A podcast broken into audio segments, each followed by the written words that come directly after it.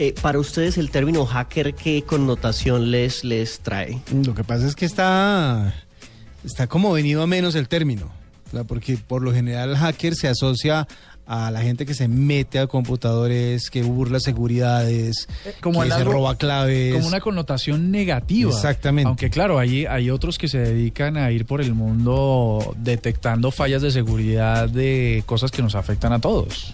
Hay un poco de todo, ¿no? Pues tenemos, tenemos en línea a doña Sofía Stolberg. Ella es la creadora de Codetrotters Academy, la primera escuela para hackers de Puerto Rico y el Caribe y una de las primeras del mundo. ¿Por qué no le preguntamos a doña Sofía con las buenas noches de qué se trata esta escuela y el término hacker es al fin positivo o negativo? Muy buenas noches y un saludo muy especial a todos los radioescuchas que nos acompañan en la noche de hoy. Mi nombre es Sofía y pues realmente el término hacker, aunque sí es cierto que popularmente es asociado con algo negativo, la realidad es que la mayor parte de los hackers alrededor del mundo son los hackers que llamamos que tienen sombrero blanco, que son hackers buenos, que simplemente significa una persona que tiene las destrezas tecnológicas para resolver complejos problemas. Y a eso es lo que nos referimos con un hacker verdaderamente. Así es que hay movimiento ahora a nivel internacional de nuestra comunidad eh, que está tratando de retomar esa palabra y nuevamente eh, insertarle lo, lo positivo que tiene el término. Eh, eh, justamente habíamos hablado de, de- del término como tal, por eso en la página cuando uno entra a Code Trotters, eh, Code Trotters, perdón, eh, se encuentra con un letrero que dice conviertas en un rockstar coder en menos de tres meses. ¿Le- Correcto. ¿Le, le quieren cambiar el término? Sí, bueno, el término, el término de, de hacker realmente eh, nos han preguntado muchísimo si tiene una palabra, si es una connotación negativa, pero nosotros la seguimos usando como una palabra positiva dentro de la comunidad.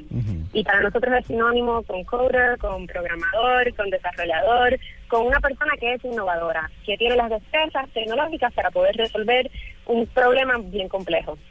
Así es que las usamos y las intercambiamos todas estas palabras, pero realmente hacker es una palabra que para nosotros significa algo muy positivo.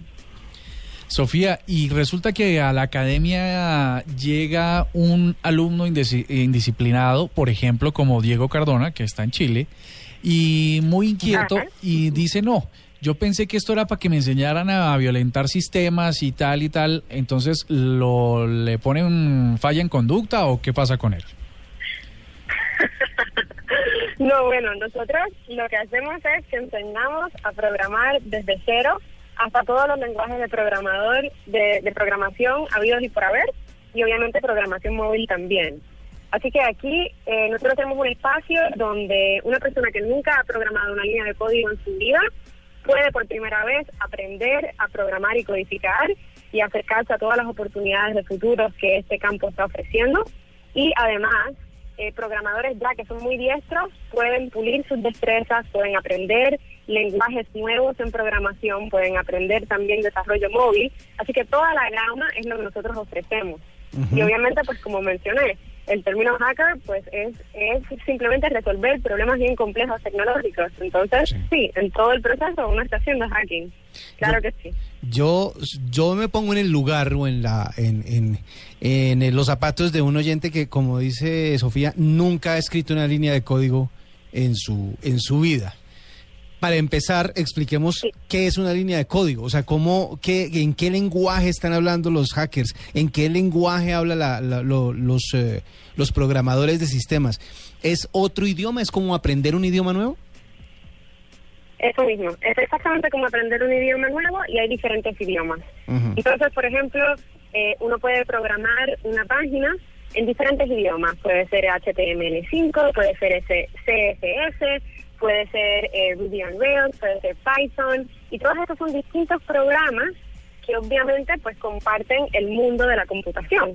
Pero ciertamente si lo acercamos y lo aproximamos a un lenguaje, estamos hablando de que serían todos diferentes idiomas. O sea, es como meterse a una academia de lenguas, pero estas son lenguas electrónicas. Correcto, correcto.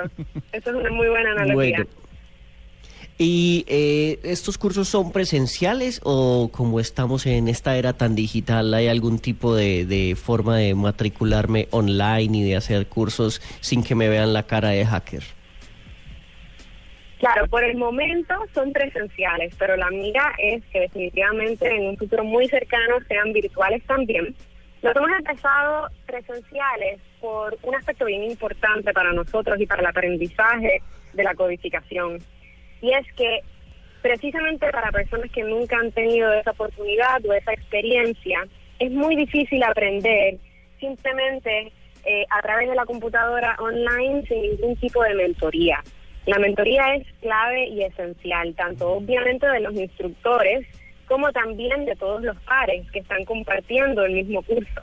Entonces son muchísimas horas, ¿no? Porque claro, están las horas que se dicta el curso como tal, pero luego pues tienen que trabajar 20, 30 horas a la semana en asignaciones. Y entonces todo este proceso tiene que estar llevado de la mano por mentoría para poder corregir errores en el camino y verdaderamente aprender lo que es un lenguaje bien complejo. Así es que eh, nuestro primer paso ha sido presencial, pero en un futuro eh, visualizamos, un futuro muy cercano, visualizamos que vamos a poder extender esos cursos en línea y entonces tener también la mentoría en línea. Y eso va a estar ocurriendo próximamente. Bueno, pero vamos a la, a la parte dura. ¿Cuánto cuesta ser hacker? ¿Cuánto cuesta? Bueno, eh, actualmente el precio en Puerto Rico por 10 semanas intensas de programación eh, es de 3.500 dólares. Más o menos unos... al convertirla a pesos, no, no estoy segura. Debe ser como unos 10 millones de pesos. Sí, entre 9 y 10 millones de pesos. Que muchos semestres de, de ingenierías eh, de sistemas cuestan más o menos eso en algunas universidades. Que esa, que esa puede ser una, una buena última pregunta, Sofía, y es que cualquier eh, persona sin ningún conocimiento en sistemas básicos puede hacerlo, es decir, ese nivel de pedagogía tienen. Si yo soy un ciudadano del común, que estoy viendo televisión y no sé qué hacer, y me, me quiero dedicar a ingeniería sin tener ningún conocimiento, ¿ustedes me enseñan? Cualquier persona, incluso les invitamos a ustedes mismos a que vengan a Puerto Rico y pueden coger los cursos y nuestra garantía es que sí, que luego de las 10 semanas sí tienen el compromiso y la dedicación, puedan empezar a programar y además de nosotros enseñar, nosotros vamos un paso más allá. Nosotros eh, aceleramos a aquellas personas que quieran empezar una startup en tecnología eh, y además ayudamos también a personas que quieren cambiar de carrera o de rumbo a conseguir trabajos tecnológicos y obviamente aprovechar esa ola de tecnología y de trabajos en alta demanda en ese campo que está disponible tanto en Puerto Rico como en todas partes del mundo.